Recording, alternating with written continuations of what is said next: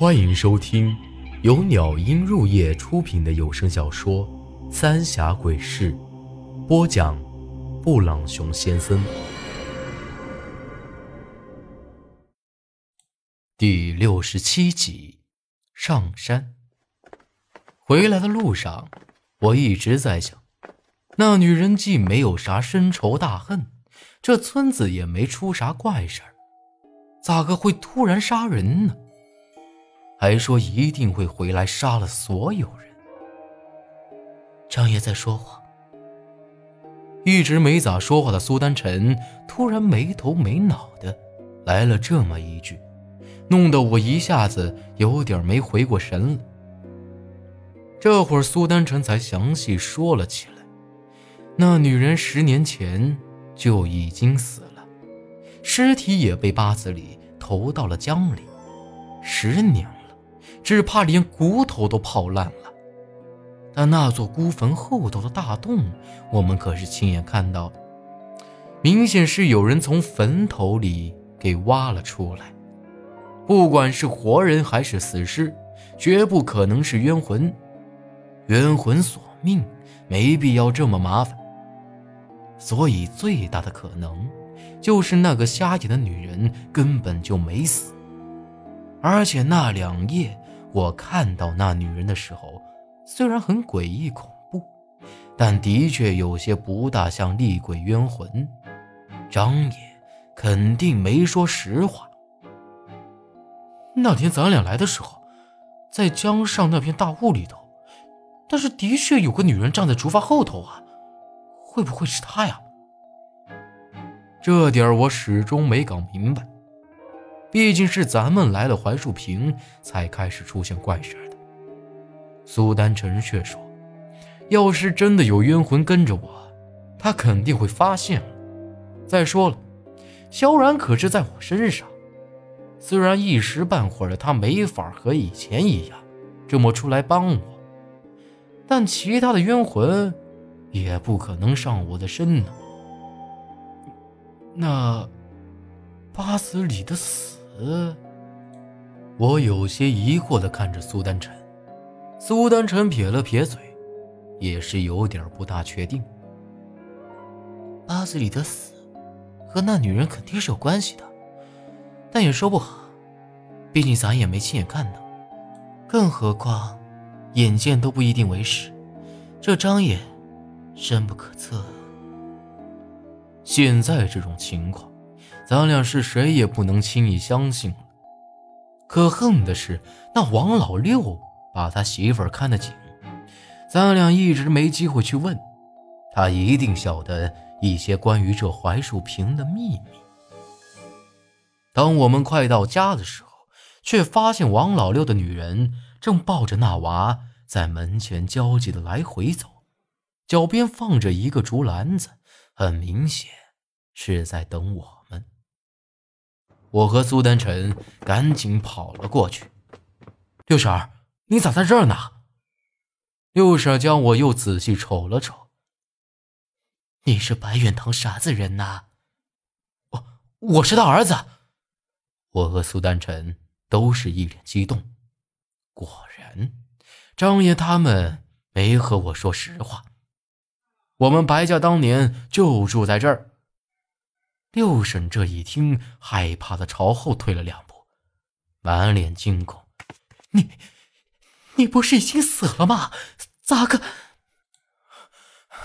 我他娘！六婶的话还没说完，就传来了王老六的声音。回头一看，王老六正气喘吁吁的跑了过来。当年我爹到底发生了什么？你快告诉我！我赶紧低声追问，六婶这回显得更紧张了。我魂这么多了，你俩赶紧离开这村，不然会死的。你在这里做什么？这两个东西是祸害，离他妈远点！王老六恶狠狠地看了我们俩一眼，将六婶拦到了身后。花他爹，树神保佑咱娃没事了。我来带娃还个愿来。看得出来，六婶对王老六很是惧怕。王老六也没多说，将那娃一把抱到自己怀里，拎着那一篮子香烛火纸，就朝着那大槐树的方向走了过去。六婶回过头看了我几眼，那意思是让我俩赶紧离开这儿。这回，你相信我爷爷了？苏丹臣带着嘲讽的意味看着我。这会儿我也没心思和这苏丹臣斗嘴，这六婶明显是趁着王老六不在家来告诉我一些事儿的。只可恨没来得及说完，只怕以后啊，这王老六会看得更紧了。可是为啥张爷要隐瞒我们白家曾经住在这的事儿呢？他晓得的事儿肯定比六婶还要多。也早就晓得我是白远堂的儿子了，可是，到底他在隐藏什么呢？我爹当年为啥会告诉韩半仙，让我再也不要回到这儿来了？难道那张爷是鬼门的人，连我爹都对付不了他？要真是这样，只怕真和六婶说的一样，咱们会死在这儿了。不过，咱们既然就是为了这些事儿才到这槐树坪来的，那就兵来将挡，水来土掩。等明儿个祭祀河神，我们再看看情况。晚上，我俩也没咋睡，我倒希望那瞎眼女人能再次出现。都到了这份上，只要是他再来，是人是鬼，咱们都得去一探究竟。到了后半夜的时候，那瞎女人倒也没出现，可却传来了一阵咚咚咚的砸门声。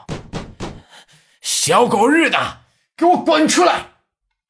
王老六在外头大骂着。